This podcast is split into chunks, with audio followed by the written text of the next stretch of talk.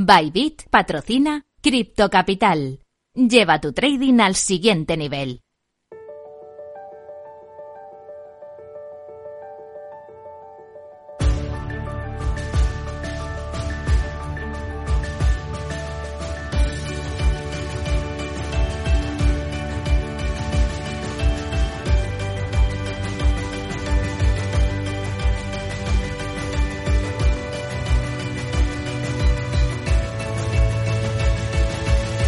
En Capital Radio, Cripto Capital, con Sergio Fernández.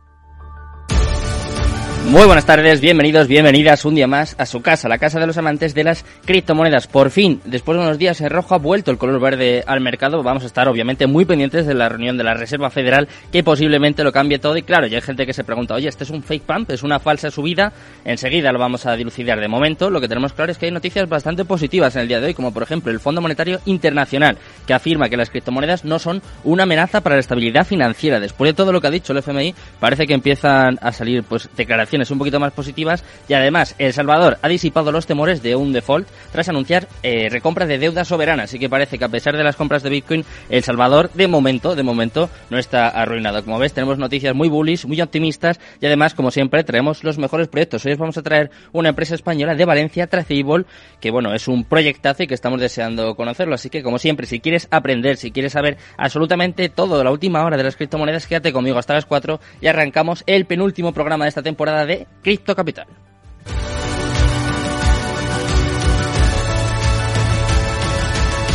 Cripto Capital, el primer programa de criptomonedas de la radio española.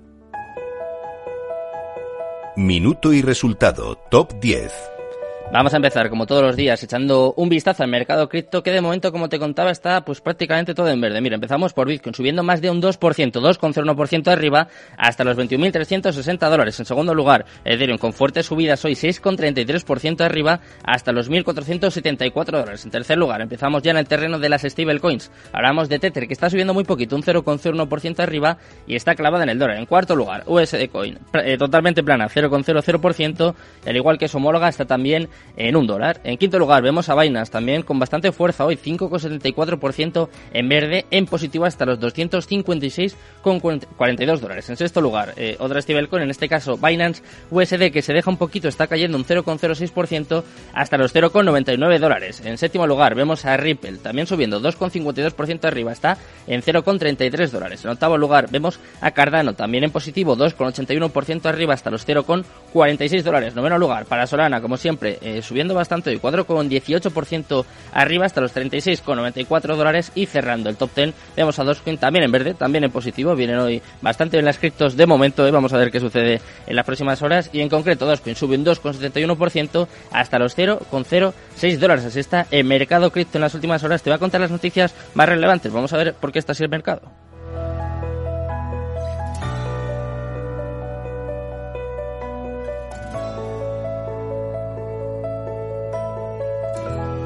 Cripto Capital con Sergio Fernández. Cripto Noticias. Como todos los días, vamos a repasar toda la actualidad del mundo cripto y como te cuento, tenemos noticias muy positivas en el día de hoy. Una que yo tengo que decir que a mí incluso me ha sorprendido y es que el FMI, el Fondo Monetario Internacional, afirma que las criptomonedas no son una amenaza para la estabilidad financieras, ¿eh? como lo oyes, esto es real, es verídico. Mira, el Fondo Monetario Internacional afirmó que la recesión del mercado de criptomonedas no amenaza a la estabilidad financiera mundial. Esto lo hizo en un informe publicado el 26 de julio en el que el organismo internacional destacó la invasión rusa de Ucrania y los bloqueos por el COVID-19 como amenazas más importantes para la economía mundial.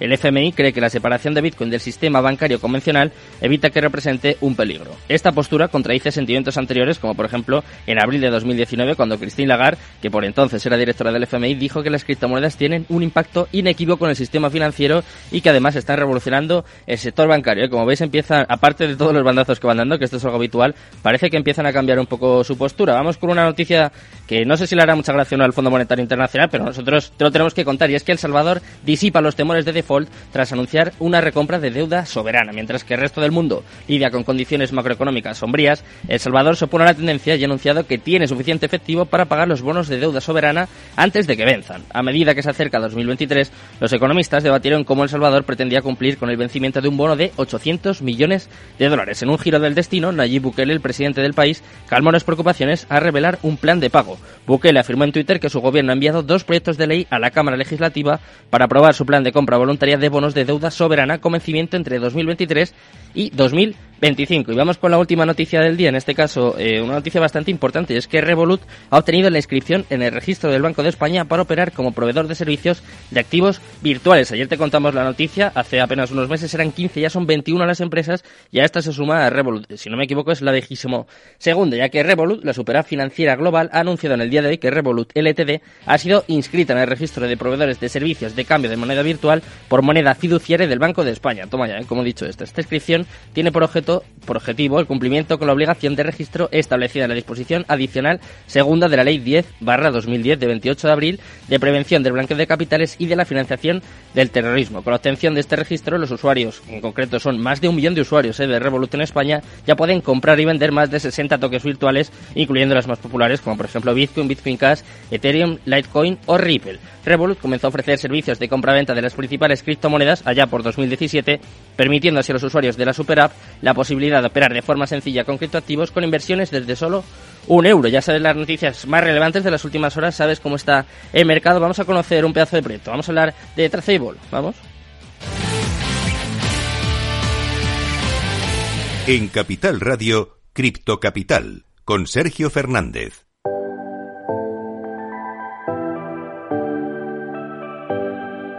La entrevista del día.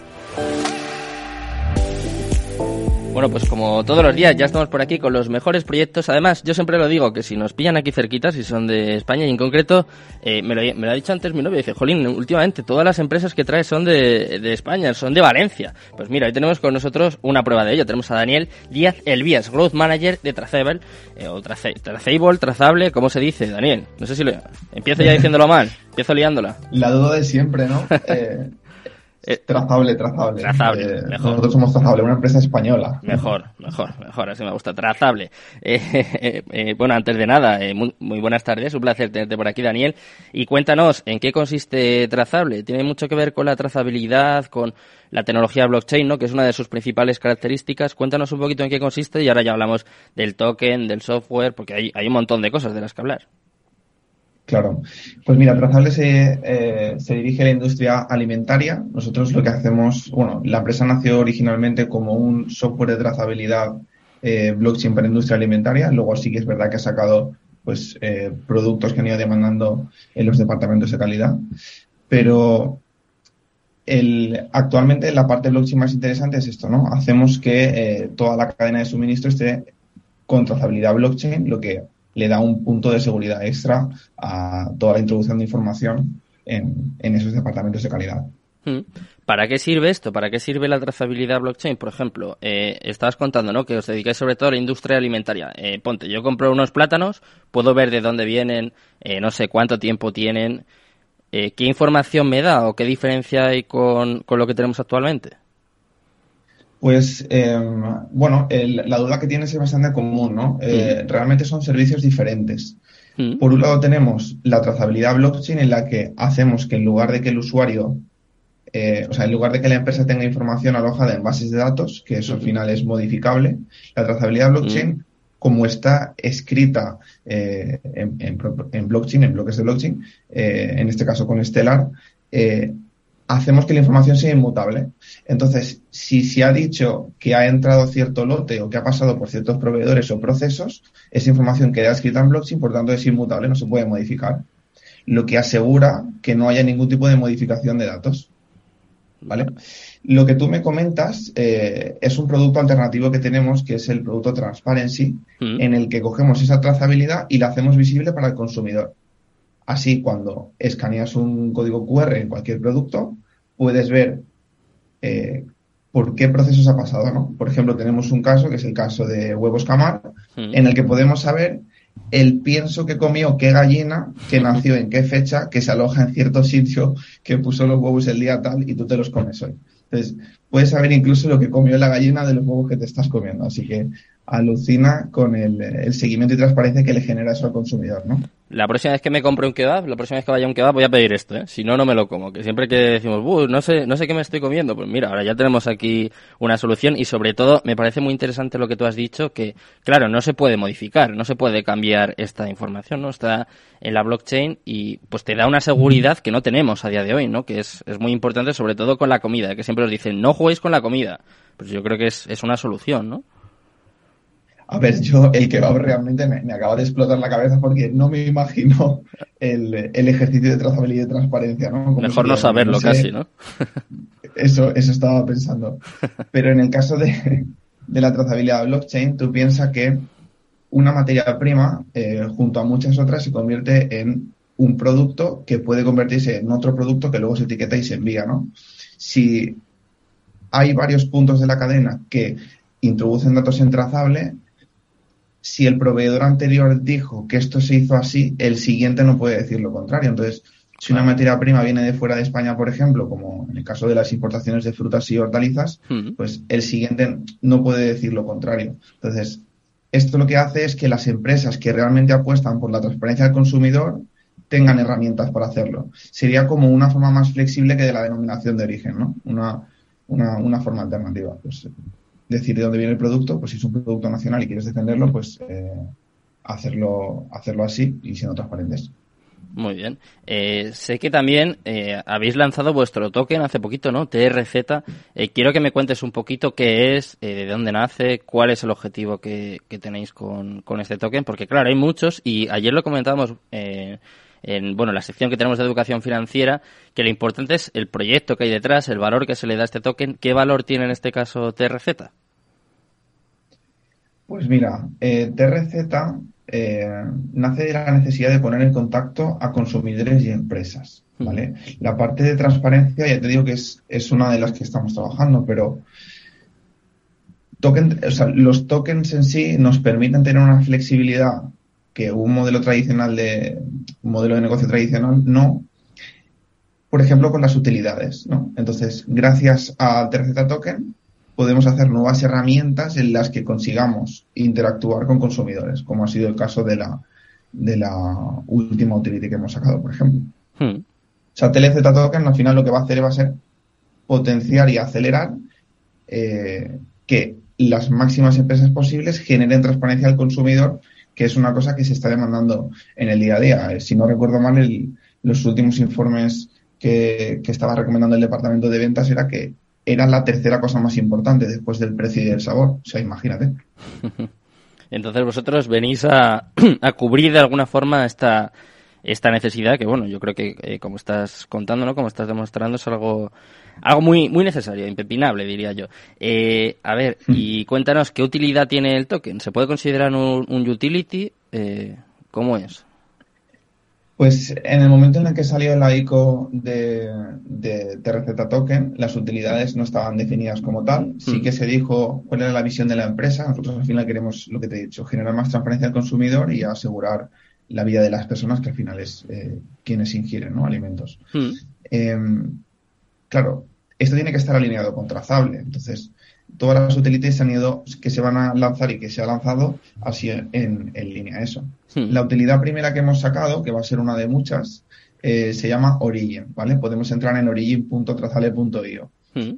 En este lugar, las empresas que fabrican producto pueden generar un código QR en el que muestren la historia de sus productos.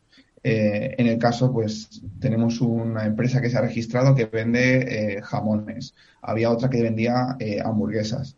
Pues pueden poner los ingredientes, fotos de dónde se han pues, cosechado los ingredientes, procesos que han seguido, fotos del equipo, premios que han conseguido.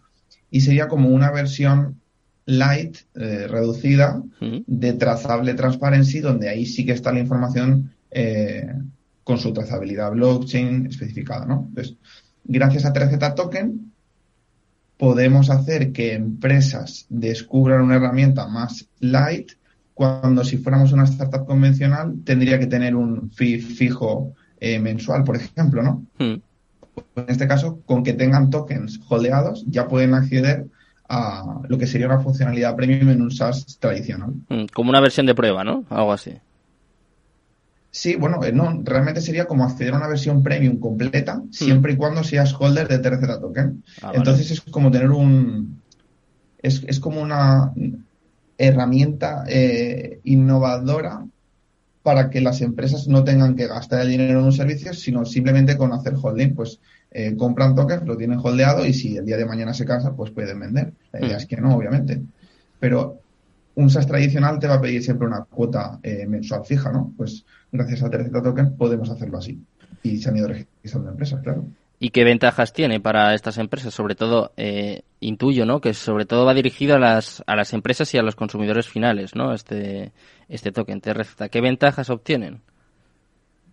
Realmente eh, hay varios perfiles que pueden utilizar el token. Las empresas es este caso, pero se podría hacer perfectamente una utility que esté orientada al consumidor, en el que interactuando con los productos eh, que compran, que tienen el código QR, pues que tengan algún tipo de acción, ¿no? Pues hmm. que rellenen, por ejemplo, una encuesta que sea de valor para la empresa o que tengan eh, promociones de marketing en las que al hacer ciertas cosas consiguen premios. O sea, hay muchas formas de vincular al, consumidor con, el, con, las, eh, con las empresas. En este caso, eh, ya te digo, ha sido una de varias utilidades que hemos hecho. De hecho, en la página de eh, token.trazale.io ya se ve que el primer bloque es Origin, pero que hay tres bloques más pendientes por descubrir. Hmm. La idea es que en función de lo que le lo que necesite la empresa y lo que necesite el consumidor, iremos generando utilidades que cuando estén todas juntas van a ser, eh, o sea, juntas van a ser infinitamente más, más potentes que por individual. Hmm. ¿Y cuál es? Un ecosistema, digamos. Perdona, eh, ¿y cuál es el feedback de, de, las empresas, Daniel? Porque claro, yo me imagino que vas a, no sé, a la, por decir una tontería, a la carnicería, a la panadería del barrio y les presentas esto y dicen, pero ¿esto qué es? ¿Pero esto en qué, en qué me va a ayudar a mí? ¿O cómo, cómo enseño yo esto a mis clientes? Eh, no sé, cuéntame cómo es el feedback, porque claro, esto es una tecnología que es, estamos todavía en una edad muy temprana, ¿no? Falta todavía bastante para la adopción y me parece que vuestra tecnología va como unos pasos por delante incluso, ¿no? Diría yo, que me parece como que está muy desarrollada. ¿Cuál es el feedback de de las empresas. ¿Sois capaces de explicarlo? Porque me imagino que tiene un trabajo también de educación y de pedagogía muy serio esto. ¿eh? No, desde luego. Eh, ¿Cómo le dices tú a una empresa que lleva 50 años haciendo, eh, no sé, bollería industrial, que tiene que tener una wallet con Metamask, unos tokens en BSC y que para eso tiene que comprarlos en PancakeSwap? O sea, esa persona explota, ¿no? Claro. Entonces, de momento lo que estamos haciendo es, lo estamos haciendo eh, videollamadas en las que le asesoramos y le guiamos en un proceso como muy masticadito. La idea es que estemos aprendiendo durante el proceso y que al final la compraventa de tokens eh, se pueda hacer desde la plataforma de forma sencilla. O sea, igual que em, las plataformas tienen en algunas ocasiones sistemas de crédito hmm. en la que tú metes 20 euros y están ahí y lo vas consumiendo, pues eh, una de las formas sería esa.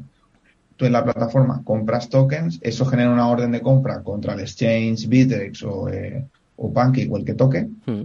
Se te crea una wallet dinámicamente de la que puedes exportar las claves cuando quieras y digamos que el usuario, aunque sabe que hay una cosa que se llaman tokens, porque se lo hemos explicado, no hace eh, transacciones, o sea, no tiene que tener MetaMask instalado, ¿sabes? Por ejemplo. Claro. Entonces es bastante, o sea, la idea es que sea algo sencillo porque sabemos que una empresa de 50 años de bollería industrial no, ahora mismo no, no va a integrar, a integrar eso. Pero por, ni por dificultad, ni por procesos, ni por dependencias de departamentos, ni por muchos motivos. Hmm. Bueno, claro, pero vosotros, por lo que veo, eh, ya de alguna forma habéis deducido eso y lo, lo facilitáis, que yo creo que, bueno, que es que no hay, no hay otra, ¿no? No hay otra solución a día de hoy. ¿Y qué recorrido tiene? Tenemos un departamento de... Sí. no, no, no, sirve, sirve es que justo, o sea, Trazable tiene cuatro áreas, departamento de ventas, mm. tecnología, growth, que es el nuestro, y mm. producto, ¿vale? Este último punto, el de producto, es el que se encarga de que los usuarios, tanto del dashboard trazable como de las utilidades del token, eh, tengan sentido y de escuchar mucho, ¿no? Entonces, ese proceso continuo de entrevistar a los clientes, entenderlos, es lo que hace que, que todo tenga sentido, porque tú no, es imposible sacar una utilidad perfecta a la primera. Entonces, al final lo que es, lo que el valor, uno de los valores de trazable es esa iteración continua de todo lo que se haga. Eso es. Claro, y al final es, es necesario saber un poco cuál es el feedback de, de la gente. ¿Y qué recorrido lleva el token? ¿Qué recorrido lleva TRZ? Cuéntame un poquito cuándo fue la ICO. Hablabas de BitREX, o sea, de un exchange. O sea, que me imagino que ya habéis salido en este. Si no me equivoco, habéis salido también en PancakeSwap. Cuéntame un poquito cómo es el, roadmap del token y, por dónde vais. Pues la, la ICO hace ya prácticamente 7 o 8 meses que salió. Eh, funcionó espectacularmente bien. Fue una, una moneda, un token que generó recaudar 3 billones de euros. O sea, la, gente eh, entendemos que compartía totalmente la visión de trazable y que eh, la compartía para ellos mismos, ¿no? Trabajamos eh, en conseguir el primer exchange, que fue el caso de Bitrex, que fue la red de TH. Hmm. Y también hicimos decirte un bridge con la red BSC para que pudiéramos estar en las dos redes que son las más utilizadas, digamos, hmm. del mundillo cripto. Y después de Bittrex, pues ya salimos eh, a PancakeSwap, ¿vale? Esto es lo que refiere a los exchanges. Hmm. Hemos hecho, pues, eh, lo típico. Acciones, por ejemplo, de sistemas de staking para que la gente pueda holdear los tokens y generar recompensas. Hmm. Ahora hemos hecho las las granjas de liquidez en la que la gente aporta liquidez para que otros puedan comprar y vender junto a la liquidez trazable. O sea, trazable no va a dejar nunca a los, a los inversores que vayan ellos solos a poner liquidez. O sea, nosotros hemos puesto liquidez y aparte ellos han tenido la opción, siendo recompensados, obviamente. Hmm. Esto lo que hace es que, eh, como nosotros nos preocupamos también de preguntar eh, a la comunidad qué quiere, qué espera, qué busca, pues eh, hacer en cada momento lo que tocaba. Ahora, el foco de trazable es eh, trabajar en las utilidades, creemos que ese es el punto importante, y llegar cuanto antes a ese pequeño ecosistema de 3, 4, 5 utilidades y adelantar cuanto antes el roadmap que hmm. teníamos planteado. Ya has contado la primera de ellas, que es Origin. Eh, ¿Cuáles son los, los próximos pasos? ¿Cuándo vais a lanzar la siguiente utility? No sé si la tenéis también un poco pensada, planeada y me puedes adelantar un poquito. Sí, eh, bueno, eh, nosotros ahora mismo estamos trabajando ya en la segunda. Mm. Eh, de hecho, hoy hemos tenido una sesión de, de para desglosarla un poco más a detalle, con, porque al final, para que esto llegue al departamento técnico, tiene que ser como mucho detalle, muy clarito todo, porque somos así como muy de procesos. todavía no está claro el lanzamiento cuándo será, lo que creo que se ha dicho ya en el AMA, y si no lo digo ahora, la siguiente utilidad se va a sacar durante este año, seguro. Y en cuanto tengamos esa, seguiremos con la iteración y validación de las anteriores, entrevistas a consumidores, a usuarios, y continuaremos con las siguientes, y esto va a ser un ciclo continuo. Si vemos que dentro de X tiempo una utilidad no funciona, no pasa nada. Pues esa la iteraremos o la eliminaremos, lo que toque, y generaremos la siguiente. O sea, es un, es que es, una iteración continua. Es Prueba y error, ¿no? Sí, sí. Bueno, pues eh, nos vamos a despedir ya con, con, esto, con esta mini exclusiva, se puede decir, y esperamos que pues que el proceso os vaya muy bien, que el proyecto vaya muy bien y que vuelvas aquí y, me lo cuentes, Daniel. Así que nada, un placer.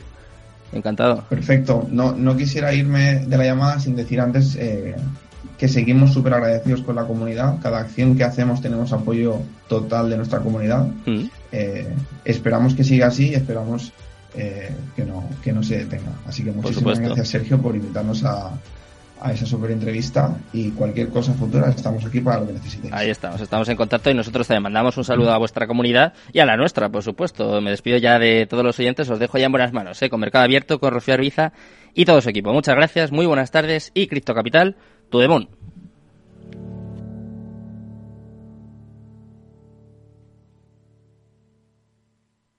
Bybit ha patrocinado Crypto Capital. Lleva tu trading al siguiente nivel. Capital Radio Madrid 103.2. Nueva frecuencia, nuevo sonido.